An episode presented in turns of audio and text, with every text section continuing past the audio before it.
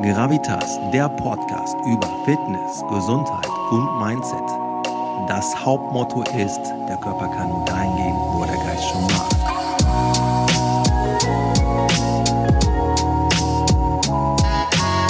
Deswegen zuhören, lernen und wachsen. Viel Spaß dabei.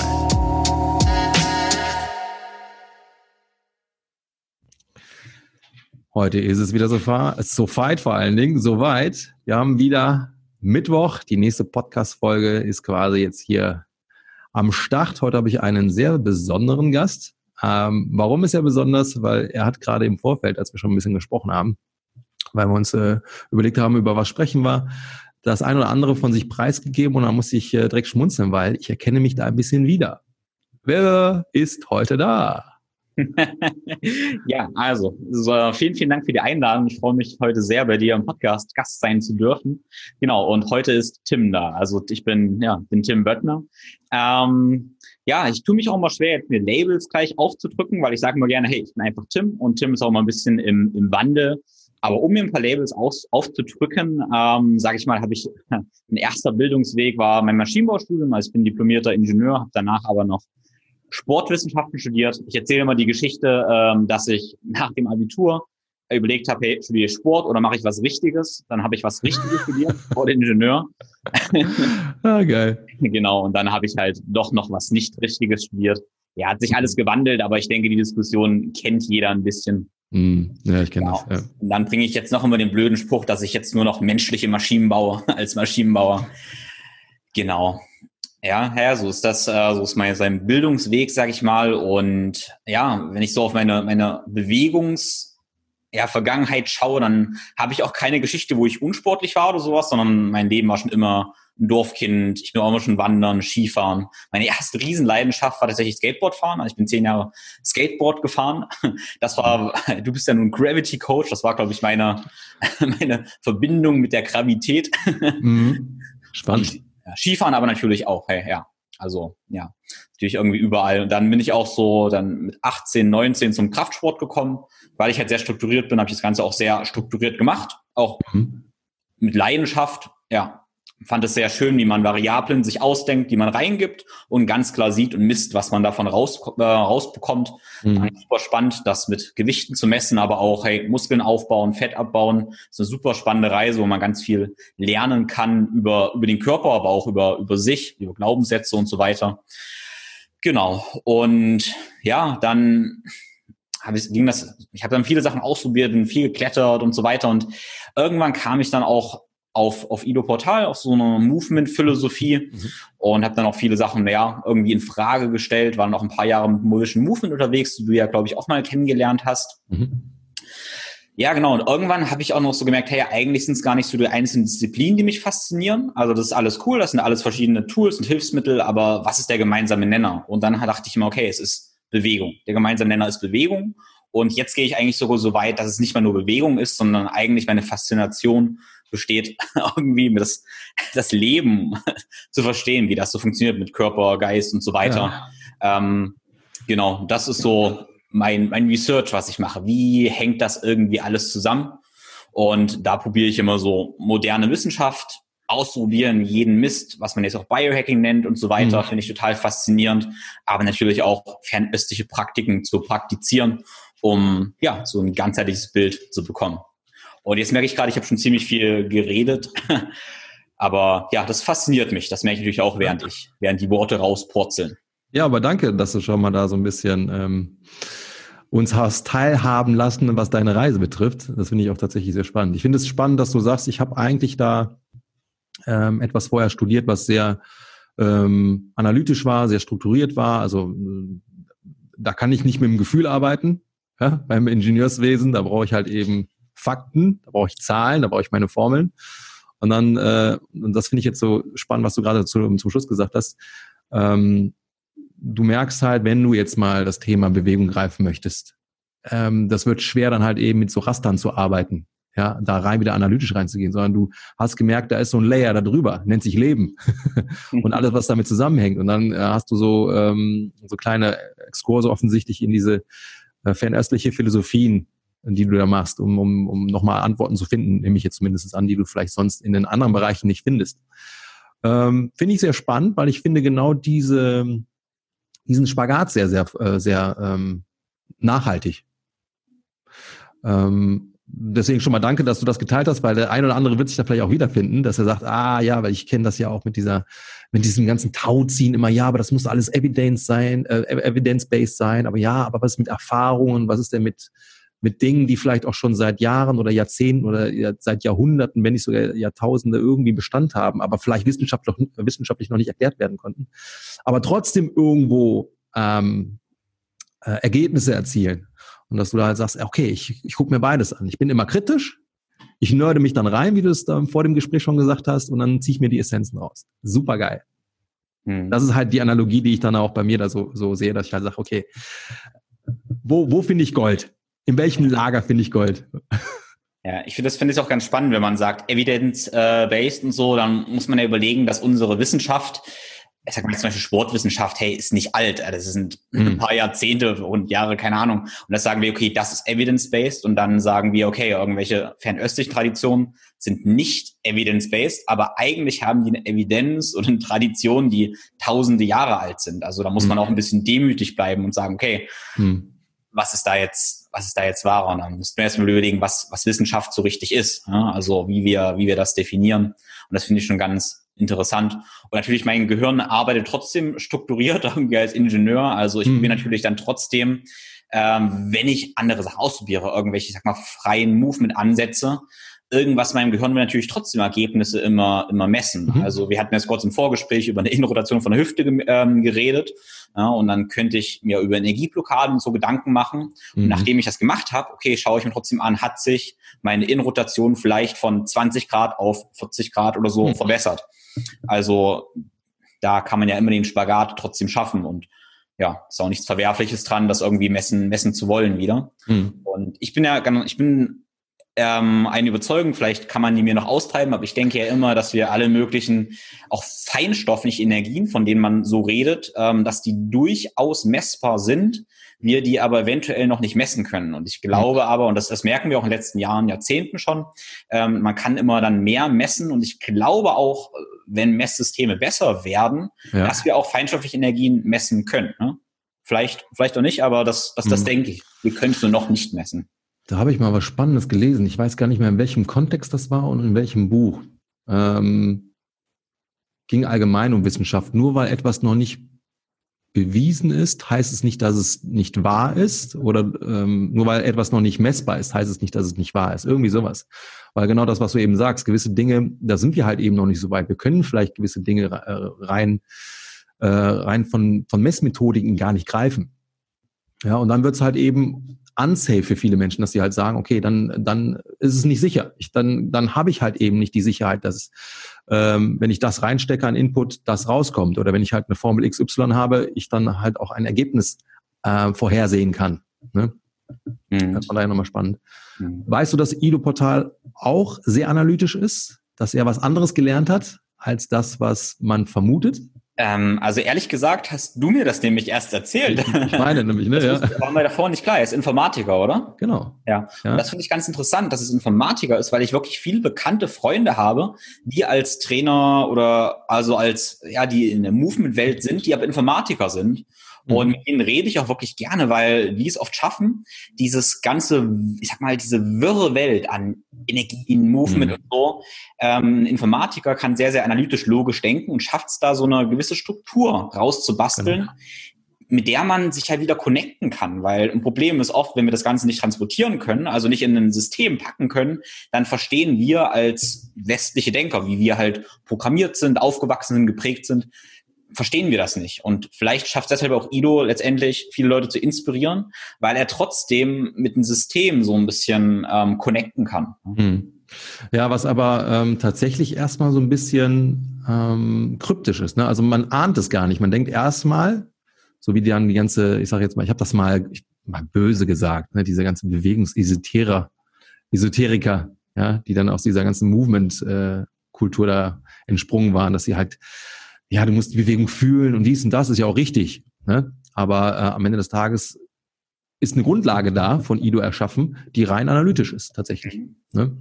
Ich sehe das, ich sehe das ganz, also auch, ähm, ich sehe das auch so. Ich habe, äh, wenn, also ich sehe viele, die denken, ah, ich will dieses auch können, so tanzen, sieht so toll aus, ich will es auch einfach können, aber ich fühle es ja nicht. Ja? Mhm. Und in Wirklichkeit, ein Tänzer zum Beispiel lernt in den meisten Fällen ja ganz, ganz viele einzelne Werkzeuge, mhm. ganz, ganz um, detailliert einzelne Werkzeuge, dann kombiniert er immer mehr und irgendwann reiht er so viel aneinander, dass es gar nicht mehr bewusst macht, sondern intuitiv irgendwie aneinander reiht und dann sieht das Ganze so aus, als wenn das ganz toll einfach von innen heraus kommen würde. Mhm. Aber in Wirklichkeit hat er ja auch ein System geschaffen und sein Werkzeugkasten immer voller gemacht äh, mit der Zeit. Und das zum Beispiel sagt ja auch oder macht ja auch Ido eigentlich, dass wir einzelne Elemente lernen, die aneinander reihen und dann sieht das so aus, als wenn wir super krass und super intuitiv wären. Ja. Aber der Ansatz ist ja eigentlich ein, ja, ein ganz Informatiker-System. Also so denken Informatiker eigentlich, dass man so einen Werkzeugkoffer hat und der, den kann man füllen mit einzelnen kleinen Elementen, die man neu kombiniert letztendlich, ja. Ja, da sind wir wieder bei dem Isolieren, Integrieren, Improvisieren. Das ist genau das, was Ido sagt. Perfekt. Ja, und dann kannst du quasi den Algorithmus, ähm, den du ja da anreicherst, den kannst du dann freigestalten. Ja, ja. Der Improvisation. Ähm, lass mal ganz kurz nochmal in, äh, in deine Vergangenheit tauchen. Mhm. Was war denn der Beweggrund, dass du sagst, sagtest, Maschinenbau, das Richtige, schön und gut, erfüllt mich aber offensichtlich nicht. Und hättest du nicht einen anderen Zug genutzt, worauf du aufgesprungen warst. Wie kamst du zu der Sportwissenschaft? Warum hast du etwas Unrichtiges gemacht? Intersubjektiv ausgesprochen. Ja, also das, ähm, sag mal, das Richtige und Unrichtige. Also ich bin in der Ingenieurfamilie aufgewachsen und dann, ja, mein, mein Glaubenssystem war noch so fest irgendwie das halt Ingenieur ist was Handfestes, was Richtiges. Und mit Sport kann man ja eh kein Geld verdienen. Irgendwie war das, und ich war in dem Moment noch nicht so weit, dass ich so träumen konnte, dass es sowieso so klappt. Und das hat einfach nochmal dann sechs Jahre gedauert. Ne? Mhm. Ähm, genau, ich habe sechs Jahre Maschinenbau letztendlich studiert und habe aber während des Studiums ist natürlich dieser Shift im Kopf schon ähm, entstanden. Ne? Und mhm. ähm, für mich ist dann so ein Credo, woran ich immer richte, ist eigentlich dieses, dass was ich gerne mache, mache ich gut da werde ich dann auch exzellent drin, wo ich zu exzellent werde, da kommt dann auch Energie in Form von Geld wieder rein. Ne? Mhm. Das heißt, ja. wenn ich meiner Freude und meiner Leidenschaft folge, wird auch das Finanzielle, was ja ein wichtiger Punkt für, für Sicherheit irgendwie auch ist, wird mhm. das auch folgen. Und das ist tatsächlich eine Überzeugung, die sich entwickelt hat, dass ich da wirklich meiner Leidenschaft, meiner Freude folgen darf, um das gut zu machen, um dann letztendlich auch ja das Finanzielle letztendlich zu bekommen. Ja. Genau, und äh, noch, noch äh, ein Punkt ist, ähm, dass äh, mit dem Richtigen und Unrichtigen hat sich bei mir ja komplett gewandelt, weil ich auch dann viel über Automatisierung nachgedacht habe und dann gemerkt habe, okay, krass, als Ingenieur ist man halt ganz oft ähm, auch einfach eine Rechenmaschine. Und es hat sich noch tatsächlich herausgestellt, ich habe teilweise Arbeiten gemacht, die ein Programm besser machen konnte als ich oder genauso gut machen konnte. Und das mhm. ist so ein Moment, der schon, ich also muss sagen, ich habe in einer Firma gearbeitet, ähm, wo ich ähm, Sachen konstruiert habe und diese Programme aber, die waren so teuer, dass das Unternehmen sich das nicht leisten konnte. Ich hatte aber im Hinterkopf, okay, eigentlich bin ich gerade die preiswertere Version von dem Rechenprogramm mhm. und das Gefühl war so dämlich. Also ich kam mir wirklich da eigentlich ziemlich nutzlos vor. Okay, wow, ja. ja. Und ähm, genau, und dann habe ich überlegt, wenn das so weitergeht mit der ganzen Digitalisierung und so weiter und Leute verlieren sich aber auch irgendwie immer mehr von sich selbst, dann hat sich das halt komplett gewandelt, dass ich gemerkt habe, okay, der menschliche Faktor, was ich als Coach, Trainer, Therapeut und so weiter machen kann, das kann man einfach nicht automatisieren. Mm. Und da hat sich das wirklich mm. so komplett gewandelt. Das bedeutet, halt, okay, was richtig ist, ist eigentlich für mich jetzt gerade viel mehr ähm, ja auch mit Menschen zu arbeiten, mit meinem Herz zu arbeiten, weil gerade das Maschinen nicht ersetzen können. Mhm. Und ich habe vorhin kurz gesagt, jetzt baue ich nur noch menschliche Maschinen. Das ist so ein Spruch, den ich aber eigentlich nicht ernst meine, weil ich begreife Menschen definitiv nicht als Maschinen. Ich benutze dieses Bild gerne mal, aber mhm. ähm, ja, auch ja, gut, nicht. Wenn man jetzt deine Geschichte kennt, dann ist es ja nicht verwerflich, ne? Ja. Genau. Ähm, also ich vermute einfach in dem Moment, als du realisierst, realisiert hast, da gibt es ein Programm, das kann meine Arbeit besser. Dann nehme ich an, also ich versuche mich da gerade reinzuversetzen, dass du gefühlt hast, dass es, was ich hier gerade mache, ist völlig nutzlos. Ja. Und was keinen Nutzen hat, das erfüllt mich ja auch nicht. Ja. Und was mich nicht erfüllt, ist nicht nachhaltig, ähm, bereichert nicht mein Leben, bereichert nicht meine Wirkung auf diesem Planeten. Ja, ja, Sehr, sehr, sehr cool. Auch, dass du dann sagst, ich springe jetzt auf einen anderen Zug, das, was Maschinen halt eben nicht ersetzen können. Und das finde ich spannend jetzt bei dir tatsächlich, weil das bringst du jetzt mit. Du hast die andere Welt kennengelernt, du bist da eingetaucht, durftest da differenzieren und feststellen, ah, das Ding hat aber auch Schwächen. Mhm. Hast dich dann entschieden, ähm, okay, da wo die Schwächen sind, da mache ich jetzt quasi den, den, äh, den Shift, den Mindshift, mhm. ja, und nutze dann quasi das zu meiner Stärke und äh, integriere da meine Energie. Und du hast jetzt nochmal eine ganz geile Sache gesagt mit dem Geld. Ähm, du hast eine Sache vorgeschaltet, die Energie. Mhm. Ja, wenn die Leidenschaft da ist, dann habe ich einen ganz anderen Energieoutput. Und das Geld ist ja nur die Form dieser Energie. Ja, weil viele sich dann immer auf dieses Geld versteifen. Ja, aber du musst ja einen richtigen Job machen, damit du halt genug verdienst und pipapo und bla bla. Ich mache ja eigentlich, das, das ist ja das, was leider vor allen Dingen auch in Deutschland so, so etabliert ist, um ähm, Geld zu verdienen, musst du XY machen. Statt einfach mal den Spieß umzudrehen, ja, aber ich, was ist denn meine Leidenschaft? Wo kann ich denn quasi Energie investieren, ohne dass es für mich jetzt so ein, so eine, so eine, so ein Energieräuber ist. Also wenn ich eine Arbeit leisten muss, wo ich merke, ich kenne das ja von mir damals, reiner vertriebsorientierter ähm, Job, ja, das war für mich auch sinnbefreit. Ja, dann, dann muss ich hier quasi meine Energie investieren, die nicht meine ist. Ich muss sie aufbringen. Aber sobald ich dann halt merke, okay, das, das Ding ist leidenschaftlich, da muss ich keine Energie aufbringen, sondern das ist halt Teil meines Lebens. Und wenn ich dann quasi daran partizipiere und weiß, okay, das gibt mir den Ertrag, Geld ist nur die Form dessen, was da rauskommt, Geil. Das mhm. ist auch vielleicht nochmal etwas, was die, ähm, vielleicht auch unsere Kollegen nochmal mit aufnehmen dürfen. Oder Menschen, die halt sagen, ich will zumindest auch so ein bisschen nebenberuflich da ein bisschen äh, mich austoben. Geht deiner Leidenschaft nach. Definitiv. Mhm. Absolut. Ja, also für mich ist, ja, Energie ist immer das ein Tauschmittel und also wenn ich zum Beispiel jetzt einen Kunden, einen Klienten habe, ähm, und der hätte mir zum Beispiel irgendwas ganz Tolles auch zu geben, dann würde ich auch sagen, hey, dann gib mir das, vielleicht ist auch ein Therapeut oder so weit oder, oder irgendwas. Mhm, ne? ja. Ähm, dann wäre das ja auch eine, eine Form. Aber die meisten Klienten, okay, wollen oder können mir nichts geben, äh, was jetzt so eine Form irgendwie hat. Und dann ist das Tauschmittel, das Energiemittel halt Geld. Und das ist ja völlig okay. Und das ist dann auch nichts es wird ja auch so anrüchig oder irgendwas beschrieben, mhm. aber das ist ja nicht ein energetisches Tauschmittel, was mir jemand geben kann, dass ich ihm wiederum Energie geben kann. Und wie du sagst, also ganz wichtig ist für mich, dass ich halt begreife, mein, mein erstes, was ich, ähm, also ich folge meiner Leidenschaft, gebe Energie und dafür gebe ich Geld, aber das, der primäre Anreiz sollte nie das Geld sein, meiner Überzeugung nach. Mhm, ja, absolut. Weil dann leidet die Arbeit auch darunter. Mhm. Alles Mögliche, ja. Bleiben wir mal bei der Arbeit. Du bist ja quasi ein Kollege von mir. Mhm. Ja. Ähm, was macht oder was machen denn oder wie dürfen, na, ich muss ganz anders ansetzen. Wenn man bei dir aufschlägt, mhm. wie kommt man zu dir? Bei mir ist es offensichtlich Thema Bewegung. Was mhm. ist denn ähm, die, die Hauptthemen, wenn man da jetzt, äh, weiß ich nicht, wo du jetzt äh, hauptsächlich vertreten bist, Internet, bleiben wir mal beim Internet im Allgemeinen. Was sind so die, die Hashtags? Wenn man die wählt, kommt man auf dich. Hm. ähm, ich glaube, Hashtag optimiert ist meine Webseite und so noch nicht im Moment.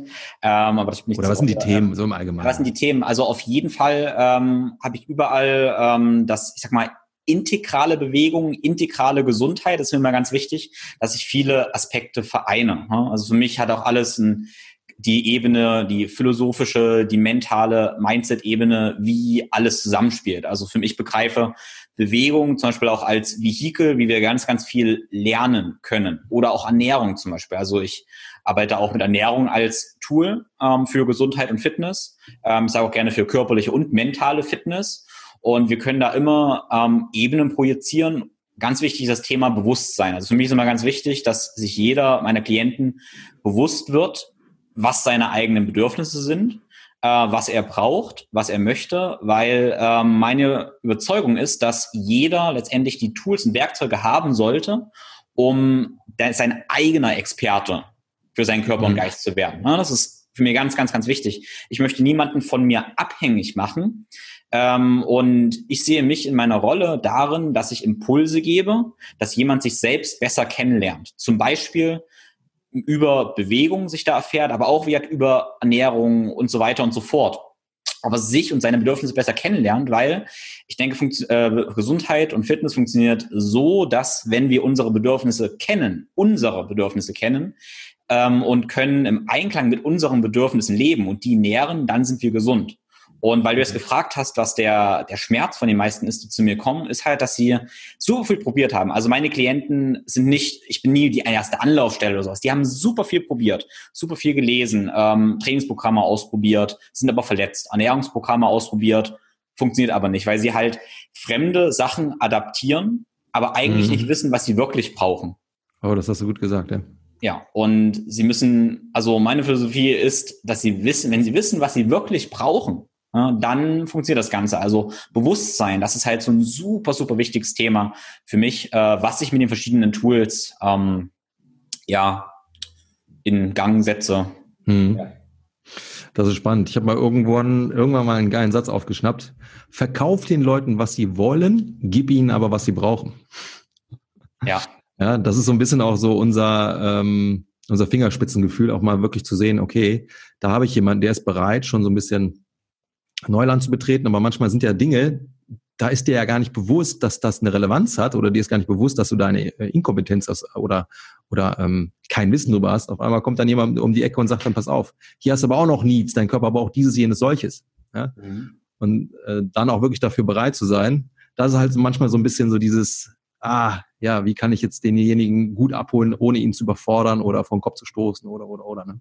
Ja, ja genau. Also das ist halt ähm, so wichtig für mich immer dann jemanden nicht zu sehr zu challengen. Also wir haben ja auch, wie du sagst, wir haben diese Bilder als Coaches. Oft sehen wir ja wahrscheinlich hm. besser, was sie brauchen, als das, was sie uns sagen, was sie brauchen, ähm, Klienten.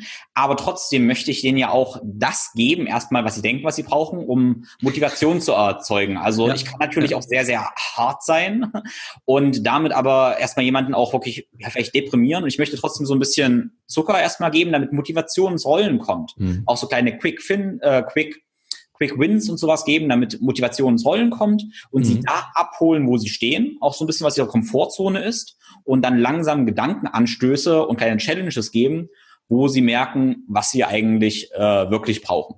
Mhm.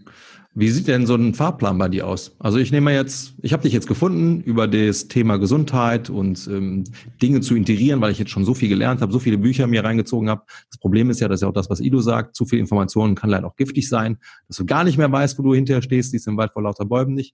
Und jetzt komme ich zu dir, weil ich dich entdeckt habe, weil du jemand bist, der da schon Pioniersarbeit geleistet hat, schon sehr viel ausprobiert hat. Wie gehst du da mit mir vor? Was sind so die ersten Schritte, im, nur im Groben, ähm, was mich dann erwarten würde, wenn man zu dir ins Coaching kommt? Hm.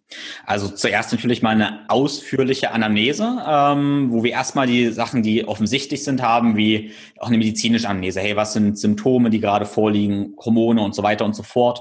Und dann, was halt super interessant ist, ist, dass ich auch äh, viel, ja, alle möglichen Lebensbereiche abfrage, wo ich einfach nur einen Fragebogen an die Hand gebe, wo derjenige reflektiert, hm. was läuft da, was läuft da, wie ist mein Schlaf und so weiter und so fort, analysiert, reflektiert und sich auch eine Vision setzt. Und das ist krass, weil eigentlich, was nur passiert, sind, dass Fragen gestellt werden über einzelne Lebensbereiche, auch wie die Ernährung, Beziehungen und so weiter sind.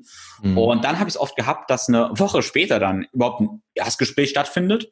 Und in dieser Woche haben sich so viele Sachen getan, weil Bewusstsein geschaffen wurde, Mhm. Ähm, und ganz viele Sachen werden selber erkannt. Und das ist ziemlich genial, ehrlich gesagt ähm, weil ich eigentlich absolut nichts getan habe, außer dass derjenige Sachen selber erkannt hat, was mhm. eigentlich gerade schief läuft, was uns eigentlich immer wieder zeigt, die meisten Leute wissen eigentlich ja schon, wie sie sich bewegen sollten, ganz viele Sachen, wie sie schlafen sollten, wie sie sich ernähren sollten. Das ist ja eigentlich alles da. Ja?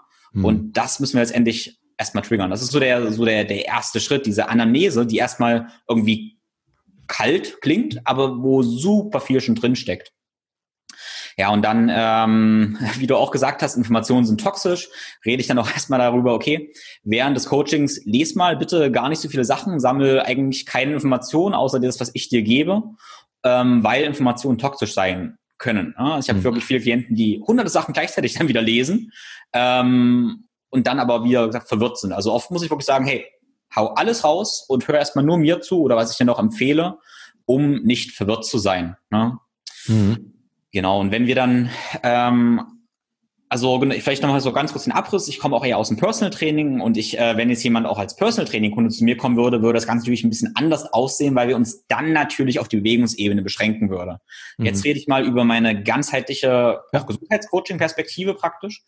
Und ähm, da ist interessant, dass das Thema ja eigentlich immer Stress ist. Also wenn wir über Hormondisbalancen reden und Schmerzen sprechen, ähm, dann Stress ist ja so ein bisschen die Ursache für alles Mögliche, was wir eigentlich, wenn wir das irgendwie feststellen. Und dann kommen wir auch zum Thema Schlaf. Also das ist so trivial immer, aber also es fällt mir auch wirklich schwer, um wieder zu sagen, Basics first, Basics first, weil ich ja jede Wissenschaft auch liebe und jede Details. Aber müssen uns absolut auf die Basis erstmal ähm, beschränken. So. Und wenn Leute besser schlafen, äh, mit relativ einfachen Mitteln, dann passiert einfach schon so viel. Das ist faszinierend. Mhm. Das heißt, wir beginnen auf jeden Fall bei, bei Schlaf und dasselbe gilt dann für Ernährung. Ernährung erstmal Sachen rausschmeißen, die irgendwie toxisch sind, die schwierig sind, bevor wir uns irgendwelche Gedanken machen über High Carb, Low Fat, was auch immer, mhm. was es dafür Sachen alle gibt, die alle ihre Bewandtnis haben, später, aber am Anfang erstmal toxische Sachen rausschmeißen, erstmal eine Basis legen. Und die Basis wird auch gelegt für tägliche Bewegung. Also ähm, da ist zum Beispiel mal Schritte, genügend Schritte gehen, äh, ist auch gerade, denke ich mal, irgendwie in aller Munde, aber ist trotzdem mhm. ein ganz guter Marker erstmal für einen Start. Weil ähm, ich habe festgestellt, viele Leute gehen halt jetzt im Homeoffice irgendwie 1000, 2000 Schritte am Tag. Und dann brauche ich mir gar nicht viel Gedanken machen über eine Innenrotation von der Hüfte und sowas, wenn ich halt ähm, 1000 Schritte am Tag nur mache. Mhm. Also wenn ich dann sage, hey, mach deinen Abendspaziergang in der Natur, passiert einfach schon unendlich viel. Und da bin ich mal fasziniert. Also wenn wir diese Basis abdecken, tägliche Bewegung, gute Ernährung, Schlaf, Trinken ähm, und auch eine Form von Training, ähm, dann passiert schon super viel. Und auf diesen Basis, auf dieser Basis bauen wir natürlich auf und werden dann immer ein bisschen nerdiger, integrieren Teile. Und ich weiß nicht, ob ich dieses Bild jetzt projizieren kann, aber wir haben dann ganz, ganz viele einzelne Teile. Ne? Was Bewegung angeht, haben wir dann Thema Atmung, Thema, ähm, oder sagt man noch Thema Meditation, ähm, ein Journal und sowas. Das sind ganz viele einzelne Teile. Und mit der Zeit merkt man aber, wie alles miteinander zusammenhängt. Also wie ich diese Meditationsfähigkeit, eine Achtsamkeit brauche zum Essen, weil meine Verdauung besser wird, weil ich meinen Parasympathikus aktiviere, wie ich wiederum mit der Achtsamkeit und der Meditation besser schlafen kann, weil logischerweise mein Parasympathikus auch wichtig für den Schlaf ist wie wahrscheinlich auch eine Bewegungsroutine am Abend Spannung und Stress reduzieren kann, dass ich wiederum besser schlafe und dass ich sowieso immer atme. Und so fügt sich dann ein bisschen ein Bild, wo ich die Idee habe, dass man damit der Experte für einen eigenen Körper und Geist wird. Hm. Das finde ich geil, dass du das gesagt hast, dass du erstmal eine Basis schaffst, weil was nützt das beste, nerdigste Wissen, wenn die Basis einfach alles verreißt? Ja. Ich habe mal in irgendeinem Podcast, jetzt wird es ein bisschen wild, sorry dafür, aber mal was Geiles gehört. Das war auch so ein, so ein Biohacker. Und er sagte halt, wir neigen dazu, oder anders, ich muss äh, äh, vorher ansetzen. Äh, wir sind ein Haus. Ja, wir wollen dieses Haus ähm, veredeln. Wir wollen die schönsten Fenster, wir wollen die schönsten Türen, äh, wir wollen die schönsten Tapeten, das schönste Mobiliar und und und. Ja? Das ist, was wir eigentlich mit unserem Körper anstellen wollen. Wir wollen alles optimieren. Und dann äh, sagte dieser Mensch, ich weiß gar nicht mehr, wer es war, ähm, wir neigen dazu, die teuersten Türen zu, äh, zu, zu, äh, zu investieren oder beziehungsweise zu äh, einzubauen in diese Häuser. Und das Problem kann aber sein, dass vielleicht ein Klo verstopft ist und dann läuft dir die ganze Hütte voll ja, mit dem Abwasser. Und wir haben aber die ganze Zeit was anderes im Sinn und wollen einfach nur Fassade so ein bisschen äh, optimieren. Dabei ist das Problem ganz woanders und so leicht zu beheben. Ja? Ähm, da muss ich so schmunzeln, weil das sehe ich tatsächlich auch bei vielen von uns, ähm, mich phasenweise auch eingesch äh, mit, einge mit einbezogen, ja, dass ich versuche, den Fokus hier und da drauf zu legen. Dabei ist die, die Basisarbeit eine ganz andere. Und wenn ich da so ein bisschen nur minimale Stellschrauben äh, verdrehe, merke ich einfach mal, krass, jetzt ist Leistung da, ich bin ausgeruht, ich habe äh, weniger Kopfkaries, ja, also dass die Gedanken da äh, amok laufen und und und. Ne? Mhm. Deswegen schön, dass du da auch so nachhaltig erstmal die Leute abholst. Hm. Ja, weil meine Idee ist halt, dass alles andere dann eigentlich ja nicht fruchtet. Und das ist ja, ja super schade, wenn ich ganz viele Samen sehe, die auf dem ja, schlechten Boden irgendwie fallen. Weil mhm. zum Beispiel, ich habe ja gesagt, die, wenn Leute ein bisschen Bewusstsein entwickeln, dann wissen sie ja intuitiv, was gute und schlechte Ernährung ist, dass ich mich bewegen sollte. Weil, hey, wer von uns weiß nicht, dass Pommes hey, nicht so gut sind wie, keine Ahnung, Brokkoli. Also ist ja eigentlich logisch. Die Frage ist ja, warum wir trotzdem dann ab und zu Bock auf Pommes und Chips haben und doch den Brokkoli nicht essen. Und dann fangen wir halt damit an, dass wir sagen, oder dass ich feststelle, okay, wenn Leute halt gestresst sind, dann fallen wir zurück in animalische Muster und treffen schlechte Entscheidungen. Das heißt aber auch, wir haben vielleicht keine Lust auf Training, keine Lust auf Bewegung, keine Lust auf gute Ernährung. Das heißt, die Basis für gute Entscheidungen ist es endlich niedriges Stresslevel erstmal, dass unser, dass wir in einem, ja, analytischen Verstand sind, in unserem Großhirn da ordentlich aktiv sind und das heißt wiederum, wir müssen gut schlafen. Also ich stelle einfach fest, wenn Leute ausgeschlafen sind, essen sie weniger Müll und haben mehr Lust, sich zu bewegen. Äh, das heißt, bevor ich erkläre genau, was sie essen sollen und wie sie sich bewegen sollen, müssen sie erstmal wissen, wie sie das Nervensystem regulieren, respektive, dass sie halt mehr schlafen sollen. Ne? Sonst macht jegliche Sportwissenschaften so wahrscheinlich wenig Sinn. Hm. Was sind so deine Tipps, die du den Leuten mit an die Hand gibst? im Thema äh, Schlaf und Ernährung, was so die größten Stellschrauben sind, die aber super einfach zu ähm, umzusetzen sind für die Menschen. Weil ich nehme an, das gibt so, so gemeinsame Nenner. Ja, auf jeden Fall, genau. Also Schlaf erstmal, ähm, sage ich mal, ist mir ganz wichtig zu verstehen. Also es gibt eine, eine, schöne Studie, die ich mag. Da hat man immer Leute befragt, ob sie genug schlafen. Und da war jeder Meinung, ja, ich schlafe schon genug. Und äh, auch Leute, die wirklich so sechs Stunden geschlafen haben, haben gesagt, sie sind die ganz besondere Schneeflocke, sie brauchen nicht so viel Schlaf. Ähm, ja, und also die Essenz war davon, wenn wir lange zu wenig schlafen, merken wir nicht, dass wir zu wenig schlafen. Das heißt, wir wissen nicht, was natürlich ist. Also das ist für uns dann normal geworden. Es fühlt sich alles normal an. Wir wissen aber nicht mehr, wie wir uns eigentlich fühlen könnten. Ja? Mhm. Das ist halt erstmal mhm. das Wichtige, wo ich erstmal sage, okay, springst du morgen energiegeladen aus dem Bett und bist abends, wirst langsam auch müde und kannst dann gut schlafen. Ne? Und wenn das nicht der Fall ist, ist es nicht natürlich, dann musst du was im Schlaf tun. Und in der Regel heißt es für die meisten, dass wir ungefähr acht bis neun Stunden im Bett verbringen müssen. Ähm, wenn wir acht bis neun Stunden im Bett verbringen, schlafen wir wahrscheinlich ungefähr sieben bis acht Stunden. Ne? Das mhm. ist erstmal schon so eine, so eine Baseline. Und ähm, ja, bei den meisten ist das Thema Licht halt ein ziemlich großes Thema. Also wenn halt, ähm, also am Abend ähm, sollten wir kein Blaulicht mehr haben, ja, weil Blaulicht immer uns auf den Morgen einstimmt. Äh, wenn wir halt am Abend noch vor Bildschirm sind und allgemein zu viel LED-Licht haben, dann ist unser ganzes Nervensystem, unser ganzes Organismus auf Tag gestimmt und wir können halt schlechter schlafen. Also wenn ich dann abends den Leuten sage, hey, ab Sonnenuntergang kein Blaulicht mehr, äh, am besten Kerzenschein oder die altmodischen Glühlampen, die ein viel wärmeres Spektrum haben. Mhm. Oder wenn wir jetzt ins Biohacking reingehen wollen, dann würden wir eine Blaulichtblockerbrille aufsetzen äh, merken Leute schon, okay, sie werden halt viel, viel müder. Mhm. Ja?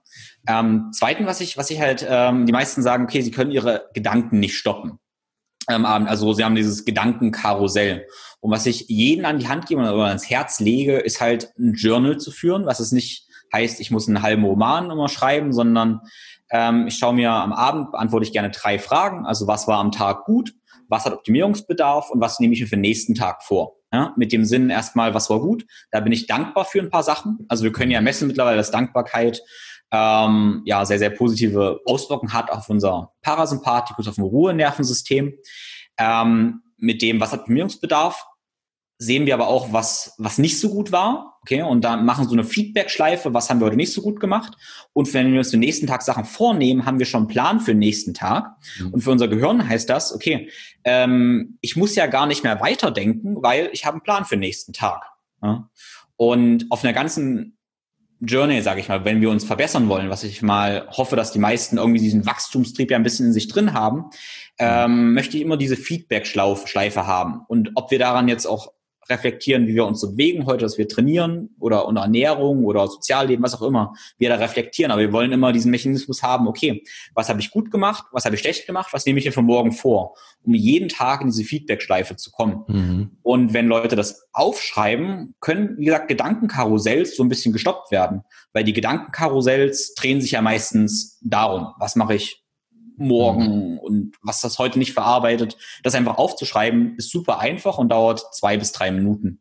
Und mhm. nachdem man das vielleicht mal ja, 10, 20, 30 Tage gemacht hat, ähm, kann man das auch im Kopf machen, wenn man das Ding nicht immer dabei hat. Wollen es ja auch nicht abhängig von so einem Journal oder irgendwas machen. ähm, kann man das auch im Kopf machen. Aber das ist, glaube ich, ganz, ganz wichtig, um so eine, ja. Das ist ein Statement, ne? Hm? Was man halt sagt, das ist ein Statement, ich mache das morgen einfach, gehe ich nochmal proaktiv an. Statt genau. die ganze Zeit, aber ich hätte das machen können, ich hätte dies machen können, ich hätte, dann bin ich in der Vergangenheit. So sage ich halt, okay, ich verlege das in die Zukunft und kann die Gedanken im Hier und Jetzt da auch erstmal ruhen lassen.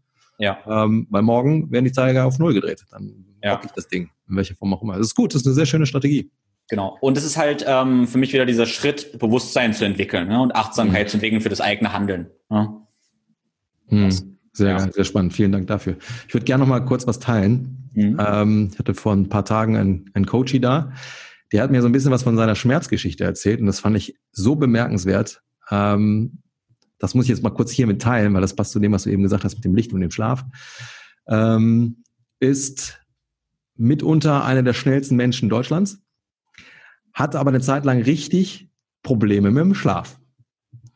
Ähm, beziehungsweise, nee, nicht mit dem Schlaf, sondern hatte Schmerzen. Ich kann dir gar nicht mehr sagen, wo die Schmerzen waren, ob es irgendwie im Fuß oder Hüfte war, auf jeden Fall Schmerzen. Und dann halt äh, viele Instanzen durchgegangen, aber der Schmerz ließ sich leider nie vermeiden. Der war immer da, der war latent da. Bis dann irgendwann mal das Thema Schlaf auf der Agenda stand und er dann plötzlich feststellen durfte, der Schmerz ist erst seitdem er umgezogen ist. Und in dem Schlafzimmer, in dem neuen Schlafzimmer, ist eine Straßenlaterne vor dem Fenster und das Fenster konnte er nicht abdunkeln. Und da war eine, eine äh, Verbindung. Das heißt, er hat dann einfach mal versucht, ich weiß nicht mehr von wem der Tipp dann kam, verdunkeln, dass äh, er dann halt eben nachts in einem dunklen Raum liegt und am nächsten Tag waren die Schmerzen um 80 Prozent weg. Und da waren so viele Leute, die ja da am, am Laborieren waren und es nicht in den Griff gekriegt haben. Und da war die Antwort so simpel. Das war der Umzug, eine andere Situation im Schlafzimmer, Licht, abgedunkelt, zack, war die Sache gegessen. Ist das nicht wahnsinnig? Ja, das ist, das ist doch wahnsinnig. Das ist auf jeden Fall, genau, das, äh, wunderbar, genau, das ist genau die Begründung, warum ich sage, bevor wir uns in Raketenwissenschaft verlieren, ja, neurokinetische Therapie und alles Mögliche anwenden und jeden Muskel durchtesten.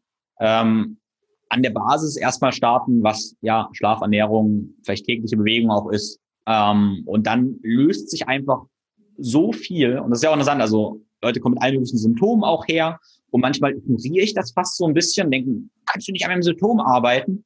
Und mhm. ich so, nee, und probiere wirklich hart zu bleiben. Nein, ich arbeite jetzt nicht an einem Symptom, wir klären erstmal die Basis, weil eventuell ist es dann sowieso schon weg.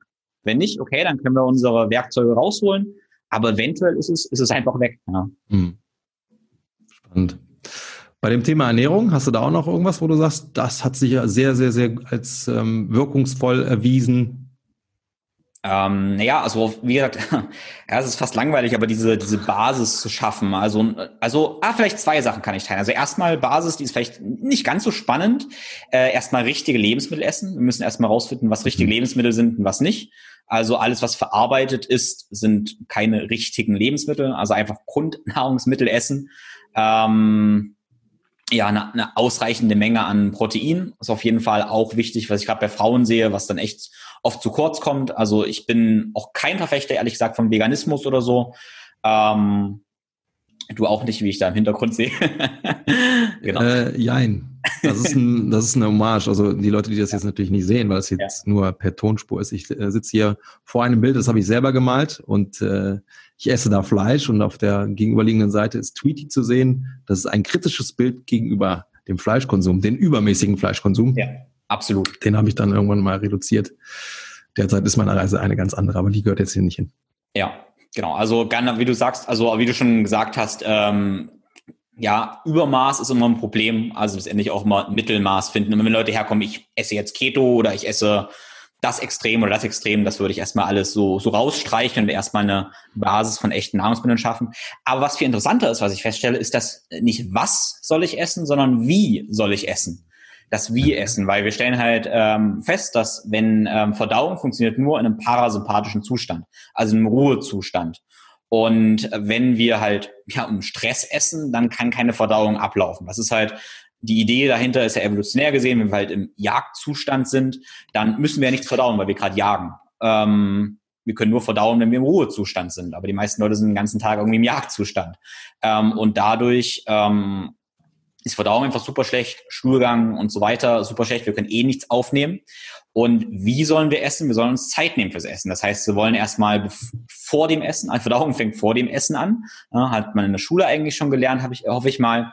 Aber auch wenn es interessant ist, wenn wir Essen erwarten, zum Beispiel auch wenn wir kochen und Essen riechen, werden Verdauungsenzyme produziert. Verdauung beginnt also schon, bevor wir überhaupt essen.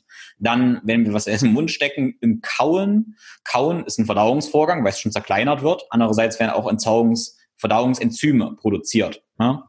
Also da beginnt es schon, dass wenn wir essen, dass wir uns dafür Zeit nehmen, dabei nicht irgendwie auf den Fernseher schauen, weil unser visuelles System, wenn wir extrem viele Reize kriegen und die auch noch verarbeiten müssen, dann sind wir auch im Stresszustand und überfordert. Das heißt, wir wollen beim Essen uns auch wirklich ein bisschen aufs Essen konzentrieren. Ähm, oder vielleicht auch mit einem guten Freund oder Partnerin oder Partner oder wem auch immer essen uns einfach Zeit für bewusstes Essen nehmen, weil dann merken wir auch, wann sind wir satt, wir können besser verdauen und ähm, ganz groß im, in der Diskussion ist ja auch immer, dass der Darm ist unser zweites Gehirn, wo wir auch wissen, wenn die Verdauung gut ist, wenn der Darm gut funktioniert, werden auch, ähm, ja, da sind wir sind glücklicher, kann man ja so einfach sagen, ein besseres mhm. Gehirn damit. Mhm. Ähm, und das ja, und wenn Leute richtig das Wie-Essen machen, bewusst essen, dann kommen eigentlich auch die Einsichten schon, okay, was ist eine richtige Portionsgröße, äh, was tut mir gut, was tut mir nicht gut, weil eigentlich, wie gesagt, wissen das ja alle. Es ist halt nur, wenn wir uns völlig beim Essen ablenken, Stress essen, nehmen wir das Essen mhm. nicht wahr und merken dann auch nicht wahr, äh, merken nicht, was uns gut tut und was uns schlecht tut. Und da muss jeder mal wirklich ehrlich zu sich sein und sich halt nicht selber verarschen, ehrlich gesagt. Ähm, und so tun, als wenn man das nicht wissen würde. Das ja, schön, dass du das äh, aufgegriffen hast, dieses Wie, weil alle wollen natürlich immer nur das Was muss ich essen, wie viel soll ich davon essen, wie viel Kalorien, ne, gerade bei der Fraktion zunehmen, abnehmen. Und du bringst jetzt nochmal eine ganz wichtige Sache auf die Agenda, halt eben das Wie, weil du das schon sagst, ne, das Wie ich verdaue ist auch super wichtig. Ähm, das habe ich auch nochmal kennengelernt in dem Kontext Haltung und Bewegung, dass wenn ich Einschränkungen habe in dem Wie, ja, also nehme ich mir die Zeit, kaue ich auch vernünftig. Ne? Wie du sagst ja schon, ähm, Verdauung fängt eigentlich sogar schon vorher an. Kauen ist dann ein, ein ähm, proaktiver Verdauungsvorgang. Ja? Das hat dann Einfluss auf die Wirkungsweise auch der Darmbakterien. Und wenn ich dann halt die ganze Zeit in diesem äh, Fight-or-Flight-Modi unterwegs bin und nicht in dem Rest and Digest, da steckt es ja schon im Namen drin, ne? Mhm. Äh, oder in dieser Beschreibung drin, dann kann der Darm halt auch nicht so optimal seine Arbeit leisten. Und wenn der das nicht kann, dann kann es unter Umständen sein, dass ich halt eher vielleicht dazu neige, ähm, Blähung zu haben. So, dann habe ich schon direkt eine Spannung im Chor, die minim, im, reduziert ist. So, und dann bin ich schon limitiert in Haltung und Bewegung. Und das fand ich total sehr spannend, äh, total sehr spannend, total spannend, das mal in so einem Kontext auch mal zu begreifen, nicht nur was, sondern wie esse ich. Deswegen mhm. mega geil, dass du das hier nochmal aufgreifst. Mhm. Ja, da haben wir ja auch dann direkt die Korrelation, du sagst Bewegung oder Training. Also ich sag mal, ich kenne das von mir, wenn ich äh, schwere Deadlifts mache oder so und ich habe eine Mahlzeit, ich habe halt schlecht gegessen davor und ich fühle mich aufgebläht zum Beispiel. Mhm. Ja, dann weiß ich, für mich ist es eine ganz schlechte Idee, einen schwere Deadlift zu machen, weil ich keine richtige Spannung habe. Also und ich bekomme unter Rückenschmerzen davon, ganz, ganz klar. Mhm. Ja. Weil ganz viele tiefen Rumpfstabilisoren ähm, inhibitiert werden, genau. äh, wenn ich mich aufgebläht fühle. Ja. Bei mir war zum Beispiel ganz lange kein Reis vor schwerem Krafttraining. Das mhm. habe ich halt immer gemerkt. Ne? Dann fing irgendwie mein, mein Magen-Darm-Trakt an, irgendwie Spannung zu verlieren. Mhm. Das war dann so mein Learning. Mittlerweile sieht es ja schon wieder anders aus, aber in der Phase war das halt so. Oder halt eben Milchprodukte. Ne? Die ja. müssen es tatsächlich erstmal äh, als erstes verbannen und da habe ich dann die ersten Progresses gemacht, was, was mein Output betraf ne, in Performance. Mhm. Ganz, ganz spannend fand ich auch, habe ich mal festgestellt. Ich manchmal, ähm, ich erinnere mich an einen Workout, dann habe ich irgendwie super viele, äh, ich glaube irgendwelche Sit-ups, irgendwas war's und äh, Front Squats gemacht und hatte ganz, ganz schlimm Muskelkater in ähm, Quadrizeps und im Rectus Abdominis, also in der Bauchmuskulatur. Mhm. Und dann hatte ich plötzlich für, also es war ja, völlig übertrieben. Ne? Ich neige dazu, auch mal Sachen zu übertreiben. Ne? Kann passieren. Kenn ich gar nicht. Und dann hatte ich plötzlich einen Durchfall gehabt für zwei Tage. Und ich habe überlegt, was hast du denn nur gegessen? Ich habe es nicht so richtig analysieren können. Ne? Bis, ich, bis mir eingefallen, ich festgestellt habe, dass ähm, also der ähm, Oberschenkelmuskel, der Quadriceps femoris und der Rectus abdominis haben eine Verbindung zum dünnen Darm, ne? sind direkt korreliert. Und ich kriege tatsächlich dann ja Durchfall, wenn ich da zu starken Muskelkater habe. Ne? Das fand ich auch verrückt. Tatsächlich, mhm. ja. Und das Muster habe ich mehrmals schon, mehrmals schon festgestellt. Ja? Im Gegenzug dazu äh, merke ich auch eine Schwäche in diesen Muskeln, wenn ich eine sehr, sehr schlechte Verdauung mal haben sollte. Mhm, eine Rückkopplung quasi. Ja, genau. Spannend. Hast du das jetzt nur bei dir so entdeckt, in diesem Muster oder auch bei anderen? Ich habe es auch bei anderen so. Die haben es mm. auch genauso berichtet, ja. Mm. Genau. Also ich meine, es gibt ja nun auch äh, die Muskel-Organ-Verbindungen, die sind ja ganz gut dokumentiert. Ähm, ja, kann man auch mal studieren. Da gibt es echt interessante Zusammenhänge, ja. Ja, das ist eh wahnsinnig, ne? was da von den, von den Innereien ausgehen kann. Dann sind wir ja schon eher in Richtung Osteopathie, viszerale Osteopathie oder so ein Gedöns. Ja. ja. Ja. Aber gut, wenn wir das Feld jetzt hier nochmal aufmachen, das, ist ein Riesenfeld. Ja, da, da würde ich mich auch, das ist mein, mein persönliches Ziel, mich da noch weiter zu bilden, weil ich glaube, da ist noch super viel abzuholen. Ich hatte mal einmal eine sehr, sehr spannende Begegnung oder äh, Situation. Ich habe ja einen sehr guten Freund, der ist Physio und macht auch sehr viel Osteogedöns, äh, ist auch ein Osteopath. Und ich habe ihn einfach mal einen Kunden vorbeigeschickt und äh, der hat innerhalb von zwei Minuten erraten, dass er Nierenprobleme hat aufgrund der Haltung, weil der Psoas halt so ähm, so zu war und offensichtlich auf entzündliche, äh, auf eine entzündliche Situation der Nieren reagiert hat und dicht gemacht hat. Und das mhm. fand ich so bemerkenswert, wo ich gedacht habe, alles klar, also da kannst du jetzt mit dem die besten Übungen machen für Hüfte, ja, für so ein Psoas-Release, ja, wenn die Nieren halt die ganze Zeit da äh, Entzündungsmarker rauskloppen, da hast du keine Chance als Coach. Gar keine Chance. Da musst du anders äh, äh rangehen. Das fand ich halt so, so einen absoluten äh, Eye-Opener. Ja. Also das ist so ein bisschen auch meine Faszination gerade und mein, mein, mein Research, also diese Korrelation zwischen Organen, aber dann auch Emotionen letztendlich herzustellen, wo wir halt, äh, wo ich halt immer wieder sehe, okay, wenn irgendwelche Traumata in bestimmten Bereichen sind, also ich kann, dann kann ich im SOAS releasen, wie ich möchte. Wenn da irgendwie in der Hüfte mhm. doch ein Traumata irgendwie drin sitzt, irgendwelche emotionalen Themen, wird das, wird das Ganze sich nicht lösen. Ja, oder aber ich kann tatsächlich eventuell sogar das Traumata lösen, wenn ich halt über dem SOAS ähm, arbeite. Ja, und so mhm. ist es mit jedem Körperbereich letztendlich auf verschiedene Emotionen ähm, gekoppelt, verschiedene Glaubenssätze und so weiter, wo man sich entwickeln kann, die man auch mit Ernährung wieder nähren kann oder mit bestimmten Bewegungen ähm, bewegen kann. Mhm. Vielleicht nochmal ganz kurz für die, für die Zuhörer damit das nochmal ein bisschen greifbar ist, weil das ist am Anfang, das hat mich total irritiert. Ich so, wie, was, was erzählst du jetzt von irgendwelchen Traumata, die in irgendwelchen Muskeln gespeichert sind? Jetzt haben ja Muskeln oftmals Funktionen. surprise, surprise. Aber nicht nur eine, sondern ähm, um mal jetzt ganz, ganz, ganz einfach zu bleiben. Wenn ich mich erschrecke, dann mache ich mich klein. Ja, dann geht der Kopf nach vorne. Äh, ich mache, ich ziehe den Bauch so zusammen. Ich will die Organe schützen. Das ist ja ein Reflex. Da denken wir ja gar nicht drüber nach. Ne? So und ähm, sowas kann ja auch auf emotionaler Ebene halt eben passieren, wenn ich die ganze Zeit in so einem, ich sag, ich bin in einem Angstmuster oder irgendwas triggert mich da, dann reagieren ja die Muskeln auf diese Sache, ich sage jetzt mal, oder mit einer Art Schutz. Und gerade halt im Hüftbereich, bleiben wir mal kurz beim Psoas, kann das halt eben sich etablieren. Ne? Das ist ein gewisses Gefühl, bleiben wir mal bei diesem Zusammenzucken, was auch immer es ist, keine Ahnung, irgendwie meine Regierung zu Hause sagt irgendwas, ich zuck zusammen, oh mein Gott, ich muss jetzt wieder diesen, ein blödes Beispiel, aber du weißt, was ich meine, ne? Und dass man quasi über diesen Umweg dann dahergeht und sagt, okay, wir gucken uns jetzt mal die Situation an, die dich da körperlich ähm, ähm, ja eben reagieren lässt. Ne? Und dann kann ich quasi über diese Situation vielleicht mir eine gewisse Entspannung erarbeiten, so dass mein Körper mich nicht immer wieder verreißt mit diesen Schutzfunktionen. Mhm. Ne, als ich dann quasi diese Brücke verstanden habe, okay, okay, so ein Erschrecken ist ja am Ende des Tages, klar, es ist ein Gemütszustand in dem, in dem Moment, aber es ist ja auch eine körperliche Reaktion. Da ist es sehr, sehr demaskiert. Hm. Ja, es ist interessant, finde ich, dass, ähm, also Traumata wäre jetzt ein Riesenfeld, aber wenn wir Trauma einfach mal als Spannung irgendwie begreifen, also wir haben irgendwas, was wir, was wir erfahren, sagen wir mal, die Regierung erschreckt uns und dann ähm, haben wir irgendeine Spannung. Ne? Und wenn wir jetzt ins Tierreich gucken oder auch in andere hm, Kulturen, ja, Punkt, eine Katze, wenn wir eine Katze erschrecken, die schüttelt sich und gut ist. Oder ähm, ich denke jetzt gerade mal an so einen afrikanischen Stamm oder so, die einmal in der Woche, keine Ahnung, wie oft die das machen, ums Feuer tanzen, dabei singen, mhm. sich schütteln und tanzen. Ja?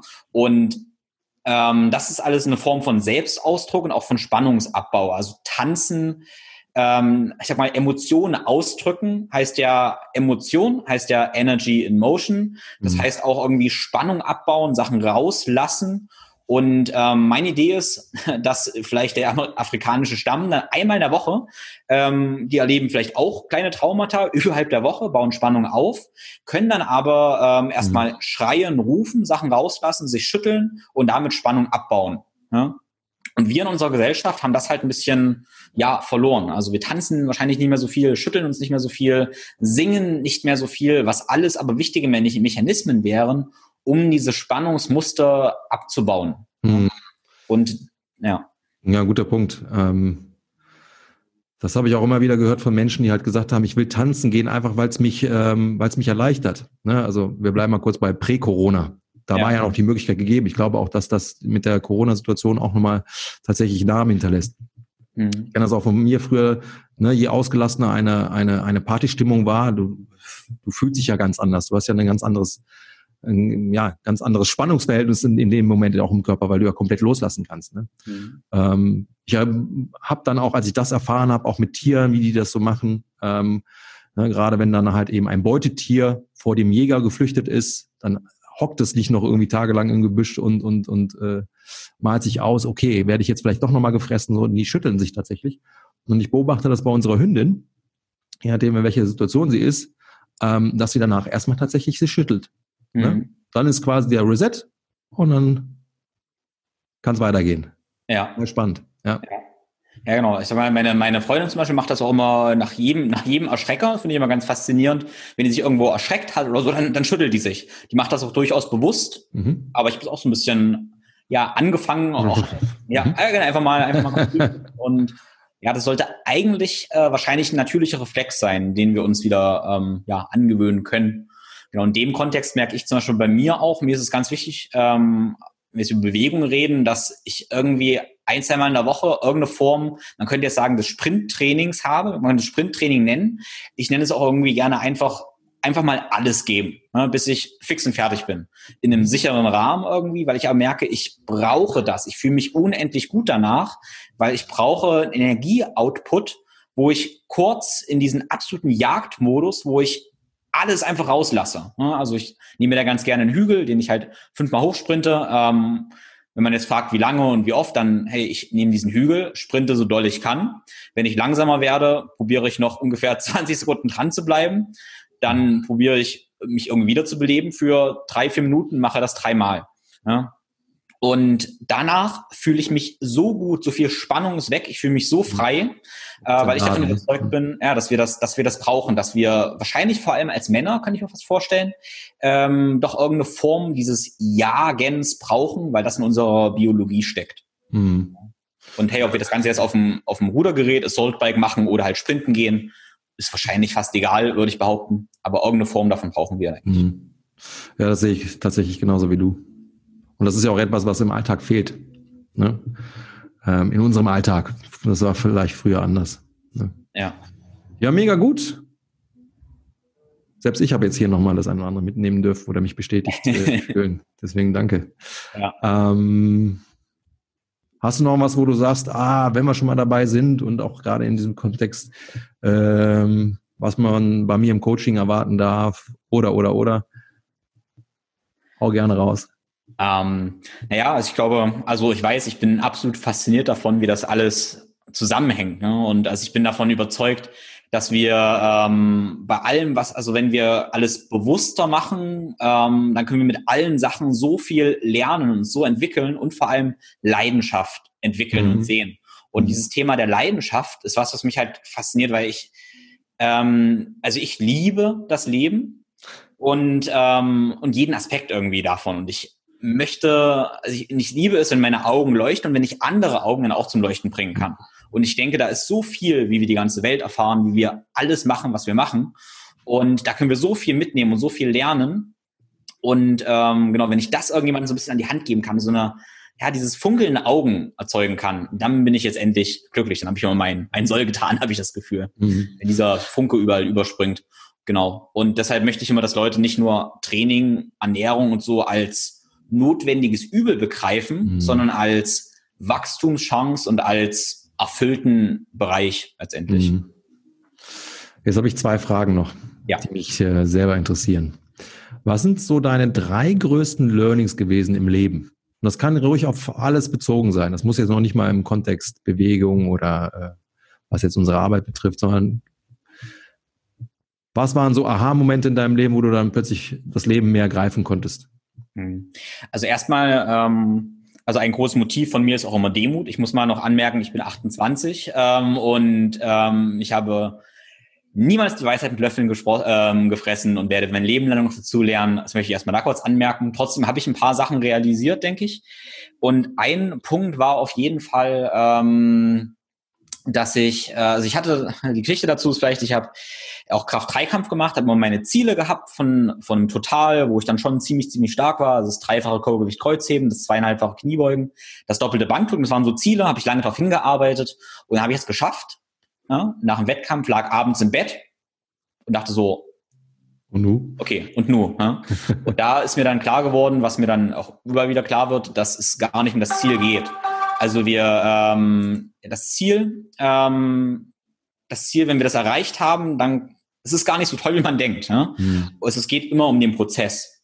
Und wenn wir den Prozess nicht genießen und dann das, wir auch merken, das Ziel ist eigentlich auch nicht so toll, nicht so erfüllend, mhm. haben wir hm. eigentlich nichts gekonnt. Also es geht immer um den Prozess. Wir müssen den Prozess genießen. Ähm, genau, weil die Ziele wahrscheinlich nicht, nicht so, nicht so cool sind. Genau. Mhm. Das war, war ja, Nummer eins. Also niemals nur für das Ziel, das Hier und Jetzt, die Freude im Hier und Jetzt aufgeben. Genau, das, das zweite habe ich, glaube ich, am Anfang schon gesagt, war ähm, das Thema meiner Freude und meiner Leidenschaft mehr folgen letztendlich, mhm. weil wenn ich der Freude folge, dann mache ich Sachen auch gut und was ich gut mache, das kommt auch in Form von Energie und Geld und so weiter zurück. Und diesem Prozess darf ich vertrauen. Ja, das ist das große Thema. Oh, was mir jetzt, genau, das ist wahrscheinlich das Thema, mein aktuelles Thema auch, ähm, dem Ganzen vertrauen, dass es schon alles funktionieren wird, wenn ich meiner Freude, meiner Leidenschaft ähm, folge. Mhm. Genau. Und Vertrauen ist was, was Wunderschönes, dem Körper einfach, und also den, den Dingen einfach vertrauen zu können. Mhm, das ist ein sehr wichtiger Punkt. Danke, ähm, dass du das nochmal so geteilt hast. Mhm. Ähm, kennst du den Begriff eigentlich Horovakui? Nein. Ähm, das habe ich aufgeschnappt bei, wie hieß er nochmal, Dieter Lange. Es geht genau um das. Er sagt, vergiss Ziele. Ziele sind Blödsinn. Weil wenn du das Ziel erreicht hast, wirst du danach in ein Vakuum fallen. Oh. Ja? Ja. Vakui. Ähm, ich weiß, ich, ich habe es nie recherchiert. Er sagte halt, in, in Japan zum Beispiel hast du halt so ein Zieltor, hast du ganze Parks davon aber dann hast du nicht nur ein Zieltor, sondern du hast ganz viele verschiedene und das ist repräsentativ für das Leben. Ne? Also nur weil du jetzt vielleicht ein Etappenziel erreicht hast, heißt es nicht, jetzt ist hier Ende im Gelände, sondern direkt das nächste anvisieren. Ne? Damit du auch nicht dieser Enttäuschung unterliegst, ach jetzt, ja, was kommt denn jetzt? Sondern du musst direkt den nächsten Plan haben, was vielleicht auch darauf aufbaut, who knows? Vielleicht hast du da auch Skills und, und Dinge gelernt, die du für die nächsten Dinge ähm, ähm, integrieren kannst. Ähm, und Vertrauen ist auch so mein Thema, bin ich, ähm, bin ich ganz offen. Ja. Ähm, was sind so die, bleiben wir mal bei Büchern, was sind so zwei, drei Bücher, wo du sagst, oh, die haben mich auch extrem bereichert? Hm.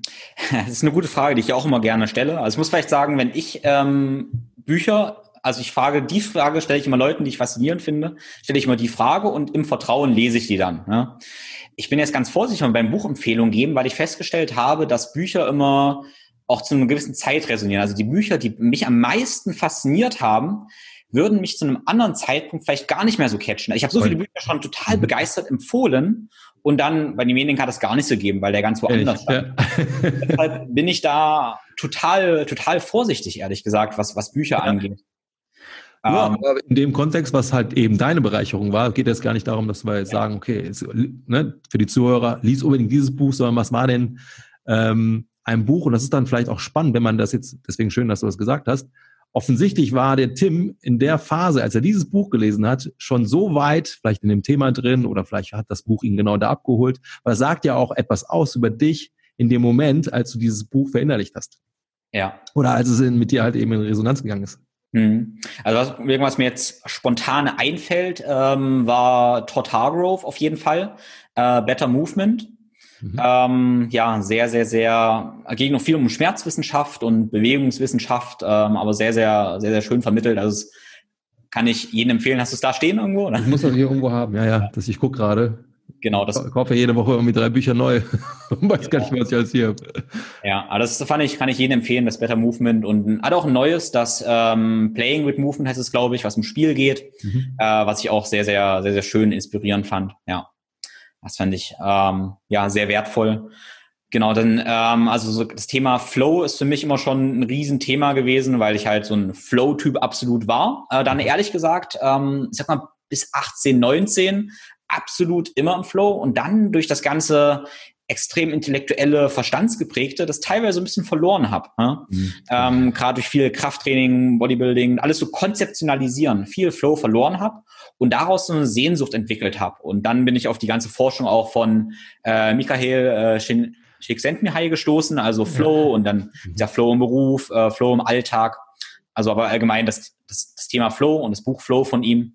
Mhm. Ähm, genau, hat das für mich einmal so ins Bewusstsein äh, gerufen. War halt interessant, weil ich das, ich war, sag ich mal, unbewusst kompetent äh, im Thema Flow, bis ich 18 war. Dann habe ich das verloren und dann musste ich das so rekonstruieren. Ich musste wieder Ingenieur werden und musste Flow engineeren praktisch. Ich musste Flow ja. engineeren. Und jetzt, ich in meinem Coaching, habe ich das noch einer Lektion immer drin. Wie können wir also Flow konstruieren, Flow triggern und sowas? Und es ist bitter, dass wir das brauchen. Aber ja. Aber wie bescheuert das eigentlich ist, dass man intuitiv, als man intellektuell noch nicht auf der Höhe war, Dinge richtiger gemacht hat bevor dann der Verstand meint, irgendwie alles begreifen zu müssen und dann verliert man eben diesen Flow. Ich erwische mich da bei so vielen Dingen, auch so in der Retro-Perspektive, wo ich, wo ich dann feststellen durfte, ach krass, damals mit 19 hast du viel intuitiver und effizienter und damit jetzt, ich sag's ungern, aber auch richtiger agiert. Ja. ja und dann fang, fing dann irgendwann halt, wie gesagt, das, das toxische Wissen an. Ja. Ja. Dann fängst du halt eben an zu, äh, dich in Konzepten zu verlaufen, was ja auch ein, ein guter Lernprozess ist, muss man ja dazu sagen. Und dann kommt nochmal so dieses Back to the Roots, total crazy. Deswegen auch nochmal danke dafür. Ja. Wahnsinn. Ja. Hör mal, haust dir Dinge raus. Ja. Ja, es ist, ja, es ist interessant. Ich bin auch noch gespannt, wo die ganze Reise hingeht irgendwie. Mhm. Ja. Genau. Ich kann vielleicht noch dann teilen, im, also ich habe halt, ich mache unendlich viele Fortbildungen an sich und habe tatsächlich aber dann letztes Jahr auch mal gesagt, ich mache ganz wenig Fortbildung, mache so einen Riegel mal rein, weniger Wissen und das mehr integrieren. Und gerade im Coaching jetzt probiere ich das Ganze halt wirklich zu konzeptionalisieren, zusammenzufassen. Und im Moment studiere ich gerade viel die Arbeit von Ken Wilber zum Beispiel, der ähm, ja integrale Theorien aufgestellt hat, wo er ganz viel ja integriert einfach. Und ähm, das, da bin ich auch gerade so ein bisschen, wo ich sage, nicht ganz so viel lernen. Ich muss ehrlicherweise sagen, funktioniert denkbar schlecht. Ich habe, wie du sagst, auch so viele neue Bücher, die ich ständig lese, ständig wieder fasziniert bin. Äh, probiere aber ein bisschen weniger ähm, da Neues zu lernen und das lieber zu integrieren, weil hm. ist ja die Illusion. Also es ist ja, also die große Illusion, die ich ja merke, ist ja. Da klingt jetzt einmal. Oh. Tim ist hängen geblieben. Also nur in der Leitung, nicht im Real Life. Tim, komm zurück. Uh. Na, ob er nochmal zurückkommt? Wir gucken mal. Ähm.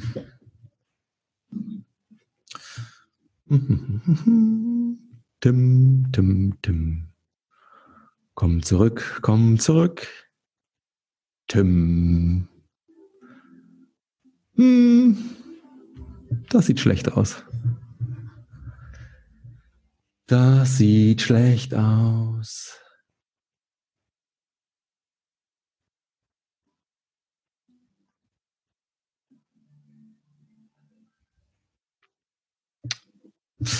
Da ist er weg.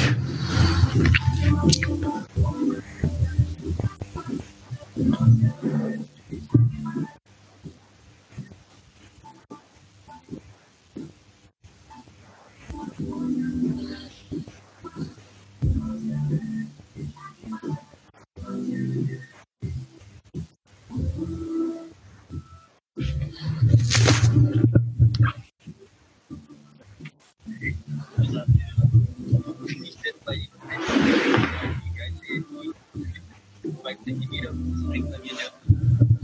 Aber ich kann dir leider nicht sagen.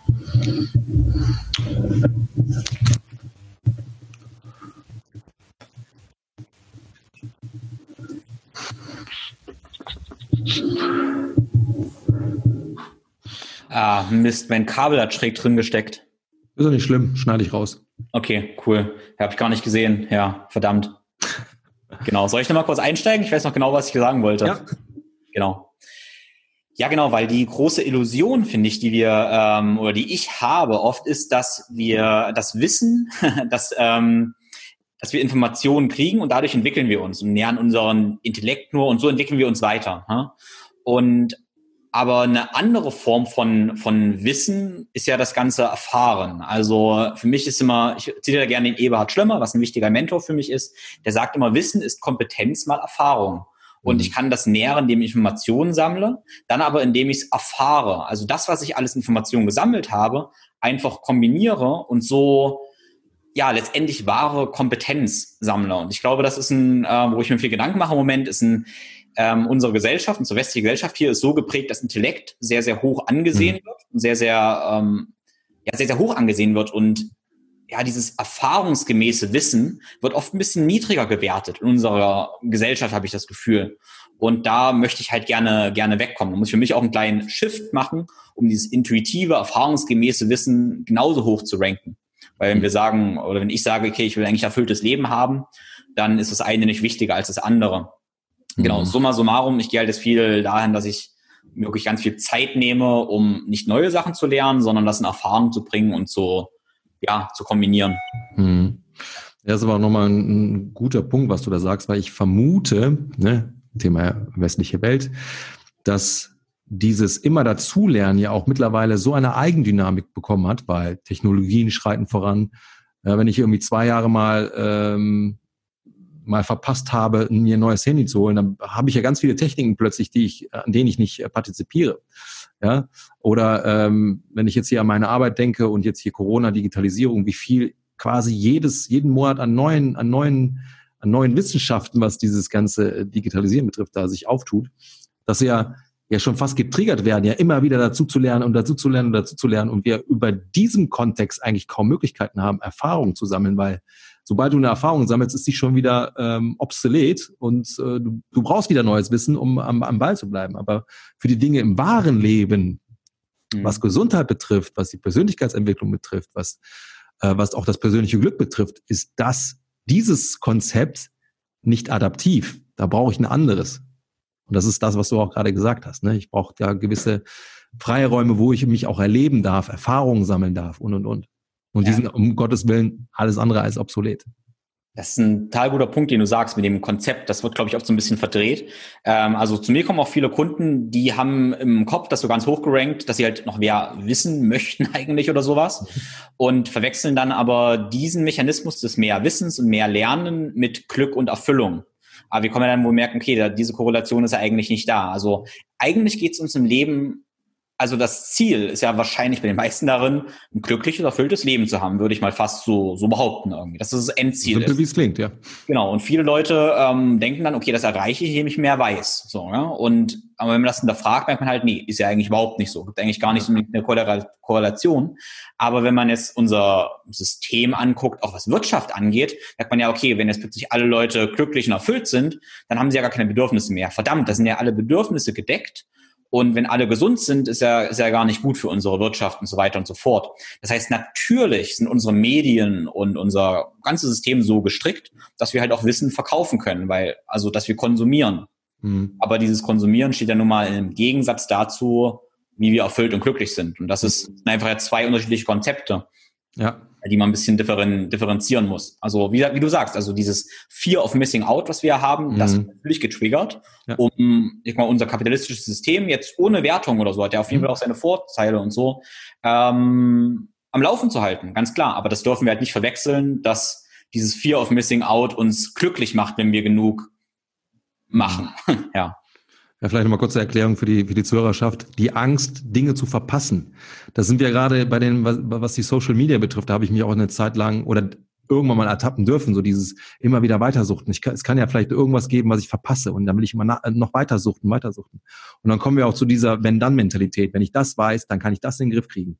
Das Blöde ist ja, je mehr ich ja lerne, desto mehr begreife ich ja, dass es noch mehr zu lernen gibt. Diese Bubble wird ja immer größer. Dieser Gegner, den ich versuche zu bekämpfen, wird stärker, weil ich ihn versuche zu bekämpfen.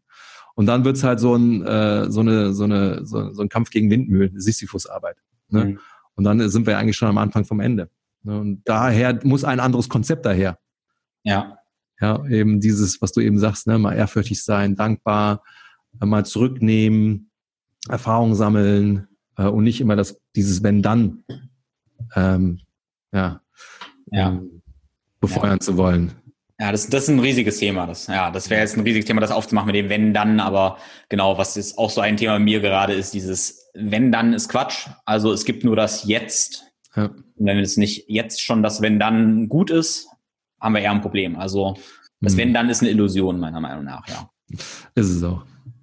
Ja. Mega, sehr wertvoll tatsächlich. Also ich hoffe, dass da der eine oder andere das ähm, ja so ein paar Dinge mit aufnehmen konnte, wo er sagt, oh, das fühlt mich ins, äh, da fühle ich mich inspiriert. Wenn man von dir mehr erfahren möchte, äh, wo findet man dich?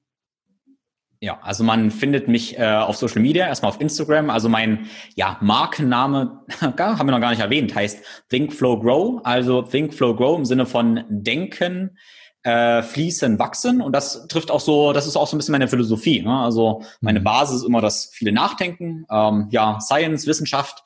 Ähm, von da aus das aber loslassen, fließen und daraus entsteht meiner Meinung nach Wachstum. Deshalb Think mhm. Flow Grow. Schön. Deshalb findet man mich auf Instagram, Think Flow Grow, ähm, auf Facebook. Ähm, Webseite thinkflowgrow.com. Und ja, da gibt es Informationen zum Coaching, ähm, zu Workshops und Seminaren für Endkunden und auch für Coaches und Trainer. Und natürlich mein Podcast, den Think Flow Growcast mhm. mit Tim Böttner. Und da habe ich mit dir ja auch eine wunderschöne Episode aufnehmen dürfen. Ja. Genau. Ja, das heißt, wenn du das hier gehört hast, lieber Zuhörer, guck mal beim Tim rein. Ich werde alles hier in die Show Notes mal verlinken. Mega gut. Danke. Ja. Danke, dass du uns die Zeit geschenkt hast. Ja, ich danke dir. Ich hoffe, es war auch ein paar praktische Sachen dabei. Ich habe das Gefühl, ich trifft dann immer so in die, in die Meta-Ebenen ab. Aber wenn ich jetzt drüber nachdenke, ist es ja genau das, was ich gesagt habe, dass ich das mhm. schön finde, dass mhm. wir diese konkreten Sachen immer spicken können mit einer gewissen Meta-Ebene, was jetzt endlich diese Würze ausmacht, wo wir, wo wir richtig viel lernen. Ja. Und das fehlt halt oft, ne? Ja. Äh, Gerade in den Medien. Deswegen bin ich da auch nochmal sehr froh, dass du das aufgegriffen hast. Geil, Tim. Dann machen wir den Sack zu. Ich denke mal, wir werden uns eh nochmal über den Weg laufen. Ja. Ähm, und wenn's, äh, wenn die Zuhörer Fragen haben, sollen sie sich da gerne gezielt an dich richten oder auch ähm, an uns, wie auch immer. Genau. genau. Nun verbleibe ich mal mit schönen Grüßen, mein Bester. Ja, ich danke dir. Ganz, ganz vielen Dank für die Einladung. Gerne. Ciao. Ciao.